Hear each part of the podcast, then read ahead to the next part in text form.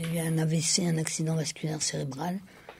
Je suis tombée dans la rue et euh, donc voilà, euh, on m'a opéré puis je suis venue ici après. Ce que je voudrais, c'est pouvoir remarcher. On m'a dit que ça met du temps, est-ce que ça viendra Il faut attendre que mon cerveau. euh, c'est tout un travail justement de, de replacer mon cerveau par rapport à avant. C'est-à-dire mon cerveau euh, comprenne que, par exemple, la droite, la gauche, la gauche, la droite, c'est pas facile. Quand on est dans ce genre de situation, dans un fauteuil roulant, c'est. euh, Il y a beaucoup de souffrance aussi à côté. Donc. euh, c'est pour ça qu'il faut faire beaucoup d'efforts pour travailler et se dire que la vie va reprendre comme avant. Et. euh,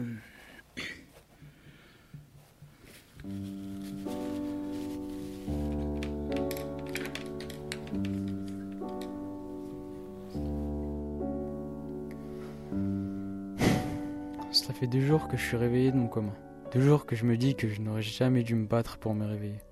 Deux jours que j'ai perdu l'usage de mes jambes.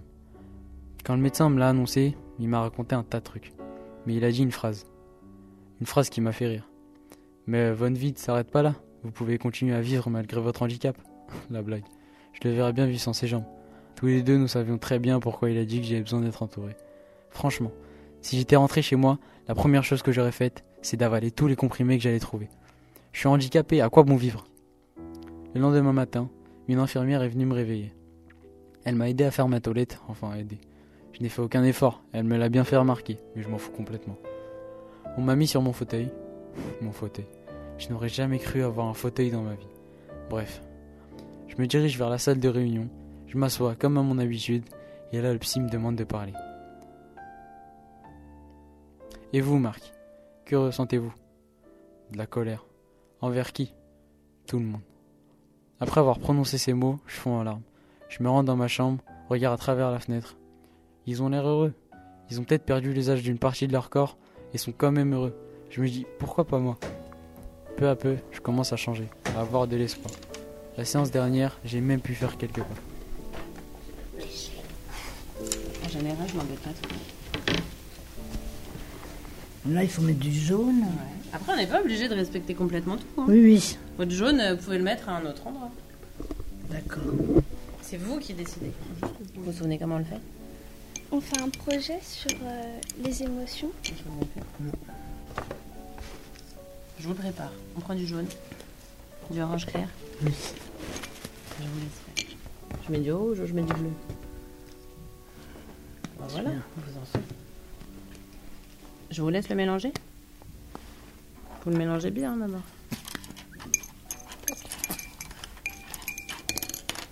Ça.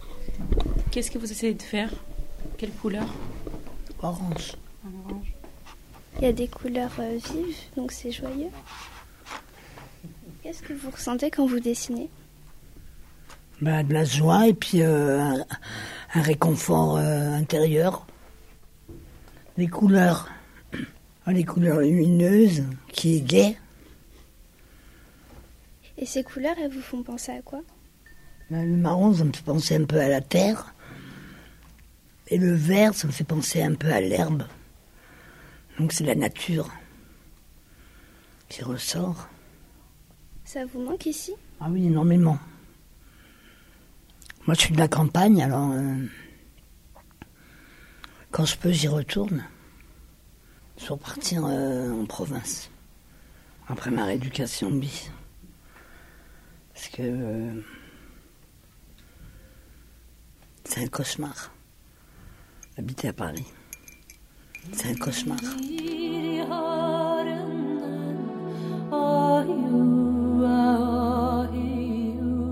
Je me souviens du bruit de l'océan, les rares fois où j'allais à la plage. Je me souviens avoir joué sous la pluie jusqu'à l'épuisement total de mon corps. Je me souviens de la douleur quand ma mère me démêlait les cheveux. Je me souviens de la musique qui résonnait dans la maison de ma grand-mère quand elle faisait des gâteaux. Je me souviens que je ne comprenais pas pourquoi Rose ne faisait pas monter Jack sur le radeau dans Titanic. Je me souviens de ma première mauvaise note à l'école. Je me souviens du dernier tir qui nous fait gagner ce match. Je me souviens de ma première dispute avec ma vraie meilleure amie. Je me souviens de mon premier amoureux. Je me souviens. Je me souviens. Je me souviens. Je me souviens. Je me souviens. Je me souviens. Je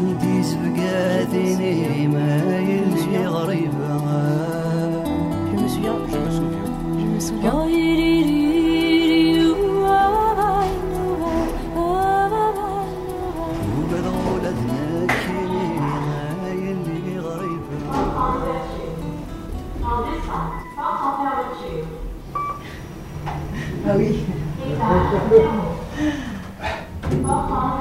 Je suis arrivée à la clinique du Bourget en me demandant si j'allais voir des choses effrayantes. Je n'ai pas aimé l'odeur, c'est celle de l'hôpital. Mon cœur palpitait horriblement. J'ai eu une première image chaleureuse. On entendait des conversations téléphoniques entre les patients et les familles. Il y avait les voix des ascenseurs, les bruits de pas. Chaque fois que je croisais un patient, je ressentais énormément de peine. Mon cœur loupait un battement. Pourquoi sont-ils ici? Depuis combien de temps sont-ils ici? Ont-ils de la famille? Sont-ils en bon terme avec eux? Il y avait un monsieur qui marchait sur un tapis roulant. Il était porté par une machine. Une petite dame nous a parlé. Elle avait la bouche sur le côté. On ne comprenait pas très bien ce qu'elle nous disait. Dans une salle, les patients jouaient. Par exemple, un monsieur âgé réapprenait à compter l'argent, à faire des tas de sommes, essayait de mettre des paires sur un fil. J'étais extrêmement joyeuse lorsque j'ai vu que les patients ne semblaient pas tristes et seuls. Souvent même, ils riaient et s'amusaient avec les aides-soignantes et les infirmières.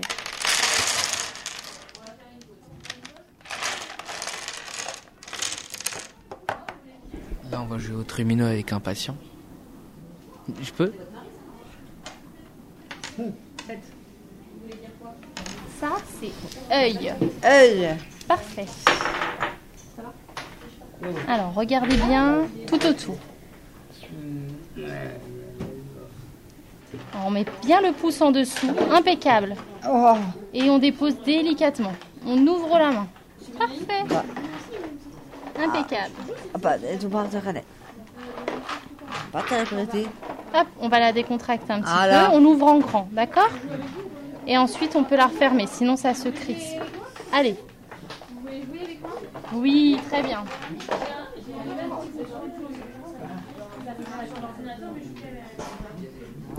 On voit une dame qui est en train de jouer au double. Un jeu il faut chercher des, des symboles similaires sur l'autre carte. J'y joue aussi, mais un peu plus rapidement. Mais on voit que elle se concentre beaucoup.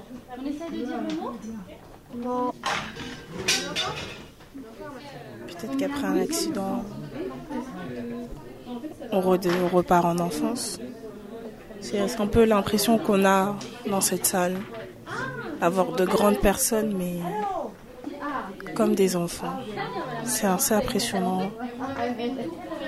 On se sent un petit peu mal à l'aise. Après, je pense qu'on est tous un peu mal à l'aise. Voilà. Et on recommence, le quatrième. Voilà. Et à zéro. Le premier. Bah, là, elle réapprend à utiliser ses doigts. J'écris mon nom, mon prénom. Et vous vous appelez comment? Je m'appelle Abdelkader. C'est dur? C'est dur, ouais. C'est dur? Euh, J'étais paralysé de mon bras et de ma jambe et je parle très mal. J'avais une, bou- une bouche tordue. Dans cin- cinq minutes de temps, j'ai- j'étais complètement paralysé. C'est dur. Ah. Ah. Mais je pense que vous avez déjà fait beaucoup de progrès. Hein? Vous avez déjà fait beaucoup de progrès. Euh, Ça va, ça va. Ça m'améliore. C'est mieux que rien. Du coup, là, c'est mon tour de jouer. On commence avec celui-ci. Donc vas-y, tu peux commencer à C'est pas des jeux d'enfants. C'est en fait, euh, c'est des jeux qui sont censés représenter des gestes de la vie courante. Ben, en fait, euh, il y a des jeux où ça ressemble à de la pâte à modeler, mais en fait, c'est de la pâte euh, de réapprentissage. C'est-à-dire qu'il y a une patiente là-bas tout à l'heure, elle était en train d'appuyer euh, sur la pâte parce qu'elle avait perdu un peu l'usage euh, de sa main. Du coup, ça permet euh, de garder un contact. j'ai des neveux et ça me fait beaucoup penser à eux en fait. Quand euh, on doit les aider à faire des choses. Et ça me fait beaucoup penser à, ces patients-là. C'est sûr qu'on a plein. Tu veux qu'on se C'est sûr, on pourrait croire que c'est une zone de jeu et de récréation, je pense. Euh, on a plein d'activités qui nous font réapprendre des choses, mais à zéro. Enfin, pour certaines personnes, c'est on réapprend, on démarre de zéro, on réapprend. Donc, euh, la seule chose qui diffère, c'est que c'est des activités que les patients ils ont connues avant. Par rapport à des enfants où là ils apprennent totalement, il faut réapprendre à faire. Réapprendre, c'est que juste ces connexions, elles ont été coupées et qu'il faut les réétablir. Vous, vous réfléchissez pas quand vous avancez un pas devant l'autre. Euh, là, ça demande de re-réfléchir et de rétablir cette connexion pour que il y ait re cette fusion et, et cet automatisme qui, qui apparaisse. Est-ce que les émotions, ça s'apprend ou ça se réapprend? Je sais pas quoi répondre. bah non, enfin nous on apprend, on réapprend pas des émotions. Ça, enfin je pense que les émotions elles sont là. Enfin je pense qu'elles disparaissent pas en ça parce que les patients quand on les rencontre, euh, nous on leur réapprend pas à rigoler, on leur réapprend pas à, avoir euh, cette larme à l'œil quand ils font euh, quelque chose de, de, fantastique pour eux. Enfin. Je pense que ça vient naturellement, je sais pas. Je sais pas, je suis pas sûre de moi, mais voilà. Non, je pense que ça disparaît pas. Merci.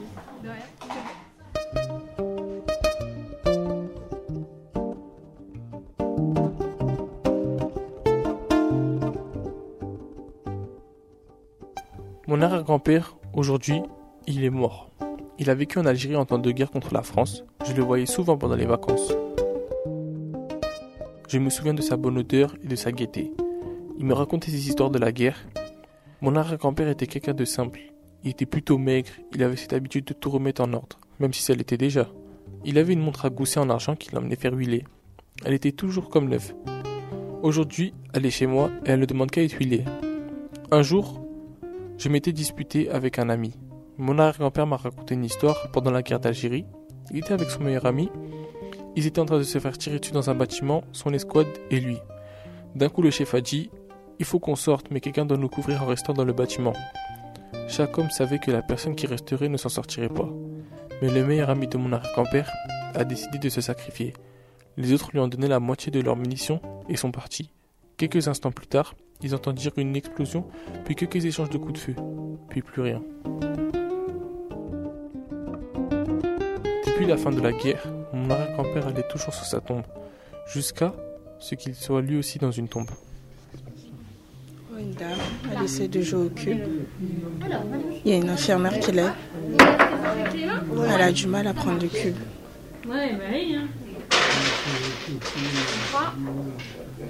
En face, il y a un monsieur qui est en train de parler à une infirmière.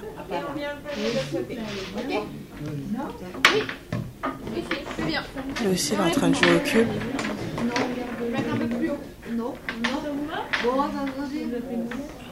Elle prend les cubes en main, la dame. Ok, ça n'a pas l'air de me gêner. Bah oui, c'est les étudiants qui sont là. Ah ouais En face, le monsieur, il s'en sort plutôt bien, malgré sa main qui tremble. Oui. Super. Il sourit.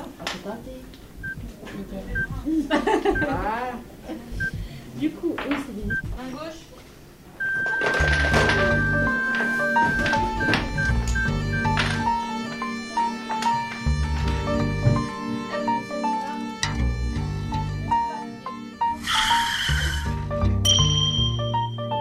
Je me retrouve couché sur le sol, sans arriver à bouger mes jambes.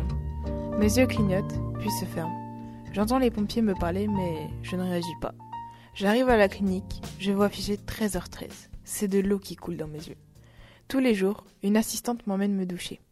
Après avoir pris ma douche, elle m'emmène faire des exercices. La nuit commence peu à peu à tomber. C'est l'heure de manger, puis de dormir. Mon assistante m'aide à m'installer dans mon lit. Et chaque jour, c'est mon quotidien. Les soins au début étaient durs car je ne voulais pas les recevoir ni les accepter. Cela fait maintenant trois mois et deux jours que je suis là. J'ai retrouvé mes émotions, la tristesse, la colère, la mélancolie, l'euphorie. Mais il y a encore une émotion que je n'ai pas ressentie, la joie.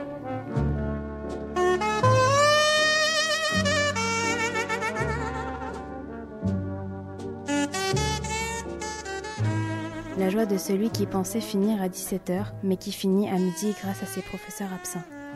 La joie de celle qui rend du travail épuisé, mais qui est ravie que ses enfants aient fait le ménage. La joie de celle qui touche son collier fait d'un coquillage entouré de films alimentaires, convaincue que la voix de l'océan lui parvient jusqu'à sa petite maison en banlieue de Paris.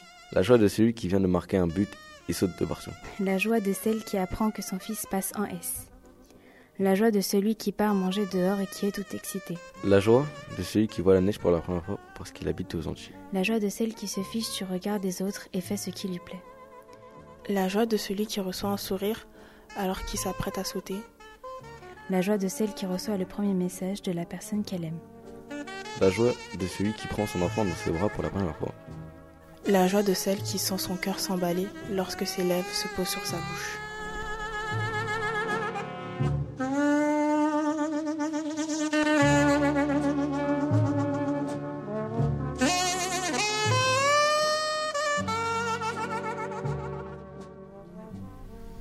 Par exemple, il y a des filles, il y a des filles, euh, quand, vas-y, ils, ils commencent à côtoyer des garçons, tout ça, et après, euh, quand ils sortent avec eux, tout ça, ils se font briser le cœur, après ils disent, ouais, moi je suis avec des garçons, ou sinon je suis avec des garçons, nan, nan, je peux plus en faire confiance, je sais pas quoi, je sais pas quoi. Mais il y a les filles aussi, brisées le cœur. S'ils sont brisés le cœur, après, ils, ils arrivent plus à aimer, ils arrivent plus à avoir confiance, tout ça. Il y en a, ils peuvent arrêter d'aimer.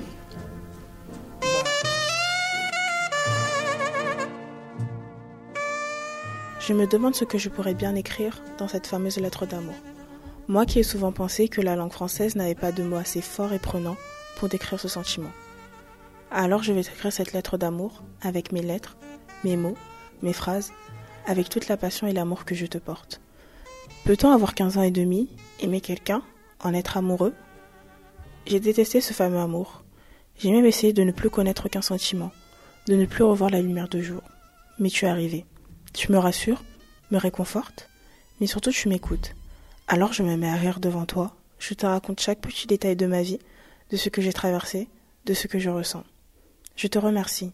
Je ne déteste plus l'amour, mais il me fait encore peur. Tu arrives toujours trop tard durant mes cauchemars. Je n'arrive pas à comprendre pourquoi je perds les pédales lorsque je suis avec toi, pourquoi j'ai ce sentiment qui me noue l'estomac, pourquoi mon rythme cardiaque s'accélère.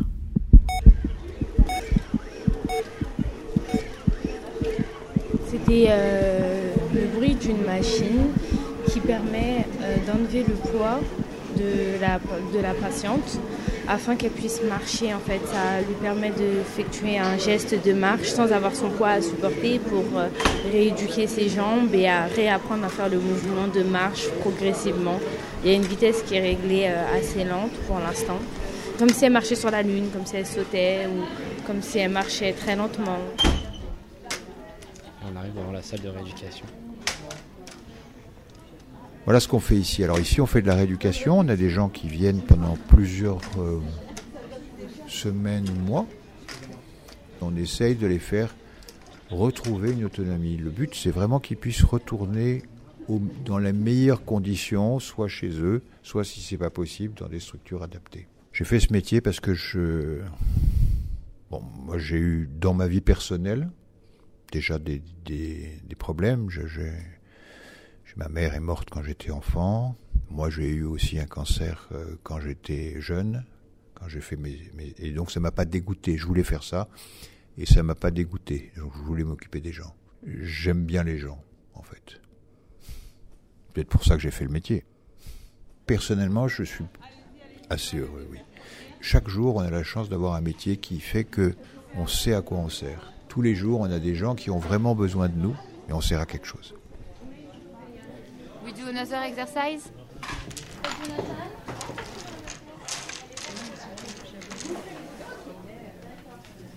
On peut avoir de l'empathie pour tout le monde, mais on ne peut pas vivre chaque drame de chacun parce que sinon, on n'y arriverait pas.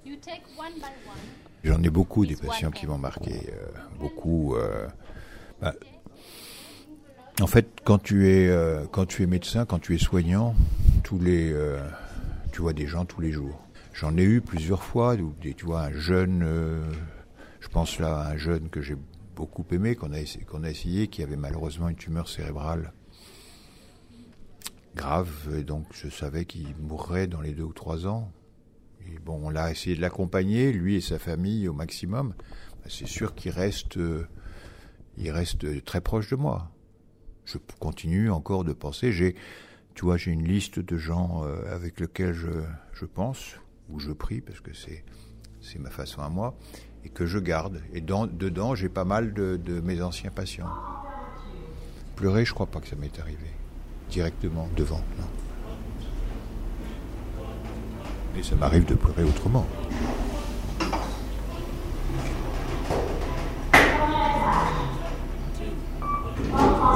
La colère, c'est quand ta haine passe au-dessus de ta joie. Quand ton sang circule plus vite. Ça peut m'arriver d'avoir des moments où j'ai pas d'émotion et il y en a où j'en ai trop. On peut apprendre la peur quand la CP elle, elle appelle mon père. Moi j'ai peur. En mode euh, je stresse, je panique et tout. Ah oui.